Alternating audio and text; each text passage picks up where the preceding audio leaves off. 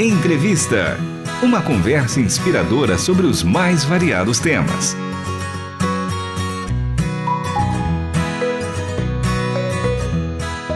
Olá, está começando mais um programa Entrevista. Eu sou Michele Gomes e hoje a gente continua a nossa conversa com o pastor Seung Wang, ele que é secretário executivo da Missão Servos, membro da coordenação do Departamento de Ensino Missiológico da AMTB, a Associação de Missões Transculturais Brasileiras, professor do Seminário Betel Brasileiro na área de missões e ainda dá aulas em treinamentos missionários em diversas organizações cristãs no Brasil e no mundo, viu, gente? O pastor viaja bastante ensinando sobre essa área tão impactante. E seja bem-vindo mais uma vez, pastor Seung. Obrigado. É bom estar aqui outra vez e saúdo a todos com a paz do Senhor Jesus. Incrível ouvir a sua história. Estou impactada. Já estamos na terceira parte desta conversa e eu muito curiosa para saber como que foi a sua ida ao tal navio missionário. De fato, né? A gente teve essa experiência quando eu ah, em 79, então passando os três meses, né? Eu fui trabalhei duro para poder ser aceito naquele navio e fui aceito. Mas quando eu liguei para cheguei em casa, eu falei que eu ia embora, meu pai falou não, minha mãe até me apoiou, mas meus pais disse que não. Meu pai disse que não e, e Deus impediu, né? Eu tinha que conseguir umas documentações. Na época tinha um tal de depósito compulsório para sair do Brasil e conseguimos liberação para todos os brasileiros, mas pegou num documento meu e não pude sair. Mas eu entendi que realmente porque Deus, né, impediu, porque meu pai estava contra. Aí eu voltei para São Santo André tinha perdido dois meses de aula, agosto e setembro. Era o último ano do terceiro ano, né, de ensino médio, naquele tempo, segundo grau. E quando eu voltei para a escola, né, a secretária falou: Você foi louco, né? Perdeu um, um, bimestre inteiro. Você, naturalmente, por ter perdido um bimestre inteiro, você estaria em recuperação em todas as matérias. Que situação. E aí? Mas, graças a Deus, era um bom aluno. Tinha boas notas? Tinha boas notas. Os professores, então, tiveram que fazer uma reunião só para decidir porque só podia ficar em três matérias para a final, né, de recuperação. Então os professores decidiram quais três matérias que ia ficar e outros iam me liberar. Então, pela graça de Deus, eu terminei. Daí foi um impasse depois, né? Eu, meu pai queria que eu fizesse o, o direito, mas eu estava decidido, já que eu não fui no navio, eu vou me preparar para servir o Senhor e ingressar no seminário.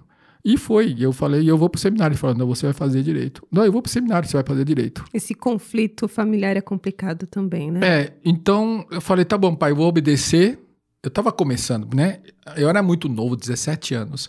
Mas aí eu falei, tá bom, pai, mas eu vou fazer então os dois cursos o senhor vai pagar os dois cursos. E ele topou. Ah, ele aceitou então. Então de manhã eu consegui entrar ah, no Direito Mackenzie e à noite na Faculdade Teológica de São Paulo.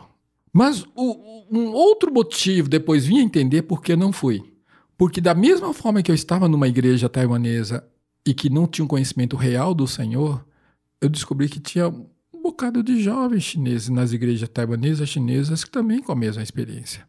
Aí pude, então, ah, tive a oportunidade naquele período, dali para frente, de organizar retiros, ah, encontros de jovens, estar junto com muitos jovens e trazê-los, né, ajudá-los a conhecer a Cristo. Então foi muito importante esse período. Aqui mesmo, Aqui, né? No, em Brasil, Deus tinha um motivo muito maior, né, de eu não ter ido naquele momento.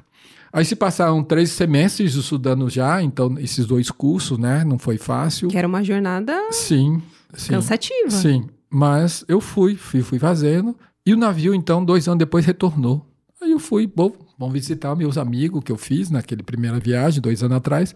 E passei, então decidi passar uma semana lá em Santos, no navio.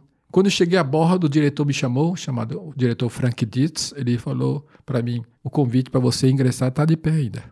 Uau! Imediatamente liguei para São Paulo, para casa. Naquele tempo, meus pais moravam em Tatuapé já. Aí eu falei, pai, eles estão convidando, disseram que eu ia convidar de pé. Eu posso ir? Ele disse não, termina as suas faculdades. Duro na decisão, ele queria que você se formasse. Sim, sim. Para ele é importantíssimo, né, nossa formação, né? E eu louvo a Deus por isso. Mas aí, da outra vez, eu, eu briguei. Eu, eu lembro que foi uma discussão com meu pai que eu, ele não quis, minha mãe queria que eu fosse, ele não. E causei aquele mal-estar na família. Mas dessa vez, acho que eu estava um pouquinho mais maduro. Ia passar uma semana no navio e passei a semana em oração com o pessoal do navio. Terminada a semana, fui para casa. A minha irmã, quando abriu a porta, ela disse: Papai deixou. Uau. Depois de uma semana de oração. Sim. Tinha uma família visitando e, e, conversando sobre isso, e ele fala: não, vai ser uma boa experiência para o senhor viajar, conhecer. E, e Deus aí, usou a vida sim, de outra sim, pessoa, sim, né, de uma família para convencê-lo. Aí eu abandonei, tranquei, sei lá, deixei os cursos e ingressei no navio. Uau. Mas motiv a motivação maior que eu queria ir para o navio é que ele tinha um treinamento intensivo que durava quatro meses que tinha muitos desafios. E que você tinha que acordar 5 horas da manhã, fazer exercício físico, preparar para uma corrida de 20 quilômetros ao longo do treinamento, uma caminhada de 100 quilômetros em dois dias, um jejum de três dias, uma viagem de fé de três dias, que isso vai num lugar que você não conhece ninguém, nem talvez nem fala a língua. Bem radical, É, e, e, tinha que ler a Bíblia toda naqueles quatro meses, tinha que fazer aulas todas as manhãs, tinha que completar 350 horas de ministério em diferentes lugares que a gente tivesse, completar 150 horas de trabalho em algum departamento do navio, tinha que fazer leituras, tinha era 1.500 páginas de leitura, tinha que fazer projetos, enfim, era um projeto muito intenso. Quatro meses. Eu falei, é isso que eu quero para minha vida. Só que quando eu cheguei no navio, eu tinha que assinar um contrato dizendo que eu ia ser obediente, subir só o que eles mandassem fazer. Não fui pro treinamento, fui pra cozinha. Hum, não, não imaginava. Não, mas, mas tinha que estar preparado, porque eu assinei um, um, contrato dizendo que ia fazer o que eles mandassem, né? Aí durei, eu falei, tá bom, fica os quatro meses, depois quando vier o treinamento de novo eu, eu vou. Não me chamaram. Fiquei oito meses na cozinha. Aí finalmente me chamaram. Aí eu fui fazer o treinamento e eu falei, ah, daqui eu não saio. Eu, eu amo esse, amei aquele treinamento. Eu falei, eu fazer o melhor porque eu quero liderar o próximo treinamento. Aí quando eu terminei o treinamento foi muito difícil, muito difícil, mas foi maravilhoso. Eu consegui completar todas as metas, né? Até mais, fiz até mais do, além do que precisava. E eu pensei, ah, ah daqui eu não saio. Daí quando terminou, foram falar comigo, então, para onde que, que ia fazer em seguida? Volta para a cozinha. Volta para a cozinha. Volta para a cozinha. Mais quatro meses. Fiquei um ano inteiro na cozinha. E direto no navio? Direto no navio. Porque o navio visita portos. Por exemplo, quando ele está em Santos, fica. Santos é uma, perto da, da Grande São Paulo, então ele fica quase um mês. Vai para o Rio, uma cidade grande, quase um mês. Quando foi para Vitória, ficou 10, 15 dias. Então, então depende do tamanho da, do local. E quando a gente está aportado, a gente então visita igrejas, faz trabalho na rua, evangelização, então faz muita coisa e também as pessoas podem vir a bordo, porque o navio tem uma livraria que atrai, inclusive, pessoas não cristãs, porque é uma livraria de todos tipos de livro, então lá ele tem a oportunidade de ouvir evangelho, de receber um, um folheto e participar de uma programação a bordo. Então, essa... essa que trabalho é, incrível. É da OM. Pertence à Operação, Mobilização, sim. Operação Mobilização. Sim, que experiência maravilhosa. Daí eu fiquei na cozinha, mas depois, então, dessa mais, terceira vez, terceiro período na cozinha, que ele me chamaram para liderar um treinamento. Aí liderei um grupo, né? O treinamento tem vários grupos que ao mesmo tempo. E dali para frente eu fiquei praticamente só na área de treinamento, né? O restante do meu tempo. Ainda voltei para a cozinha porque eles precisavam. Teve uma época que saiu muita gente do navio e eles precisaram alguém na cozinha de volta. Mas dessa vez já me puseram um cargo maior. Ali no navio tem o chefe, e, cada, e tem duas equipes, cada equipe tem o um primeiro cozinheiro. Aí eu fui para ser o primeiro cozinheiro naquela equipe. Mas depois eu voltei para o treinamento. E são tantos valores que são ensinados, né? Sim. Essa experiência prática desse treinamento tão intenso, formação como missionário, como pessoa, nesse relacionamento com Deus. Então, a Claro que ali eu pude, né, confirmar, Deus confirmar na minha vida o meu chamado, porque eu estava dentro, né, bem no centro daquilo que eu, eu sempre criei que era vontade de Deus para minha vida.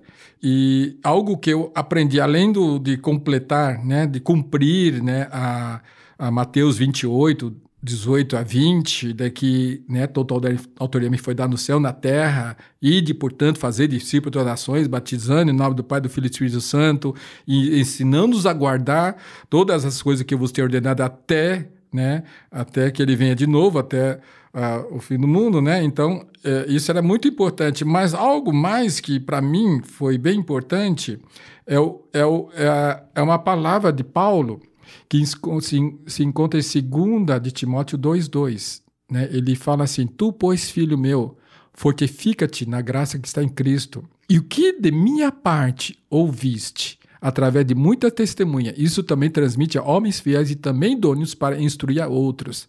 Então eu entendi que o chamado de Deus para mim é preparar, né? Eu não sou Paulo, não sou Timóteo, mas aqui Paulo ele, dá uns princípios muito interessantes. Ele fala, aqui nós vemos quatro gerações de pessoas. Paulo, a primeira geração, Timóteo, a segunda geração, e que o Timóteo tinha que fazer tudo que ele aprendeu de Paulo, né? Ele tinha que então buscar homens fiéis e idôneos para também transmitir. E que esse, esse já é a terceira geração, e esses, por sua vez, vai instruir a outros, né? Então, Paulo tinha um alcance no mínimo três gerações. E a gente tem alcance a muitas gerações também, né? Então isso se, tornou uh, uma motivação, um moto da minha vida de, de poder fazer uh, uh, esse treinamento, né? Então eu entendi muito bem que isso Deus tinha para minha vida. Olha só, cumprindo fielmente o ID, a grande comissão, né, que Cristo deixa para sua igreja. A gente vai encerrar essa parte da nossa conversa, mas teremos ainda uma quarta parte. Olha só, uma série com o pastor Seung, hein? Para conhecer um pouco da história desse homem que tem tanta experiência nessa área é, de missões. Então acompanhe. Ah, se você está chegando agora e pegou a conversa na metade, precisa ouvir a primeira parte dessa entrevista que está sensacional. Pastor, muito obrigada pela sua participação e a gente se encontra no próximo episódio. Amém. Até. Então, hoje, produção e apresentação de Michele Gomes, trabalhos técnicos de Luiz Felipe Pereira, Pedro Campos e Tiago Lisa. Até o próximo Entrevista. Você acabou de ouvir Entrevista. Realização Transmundial.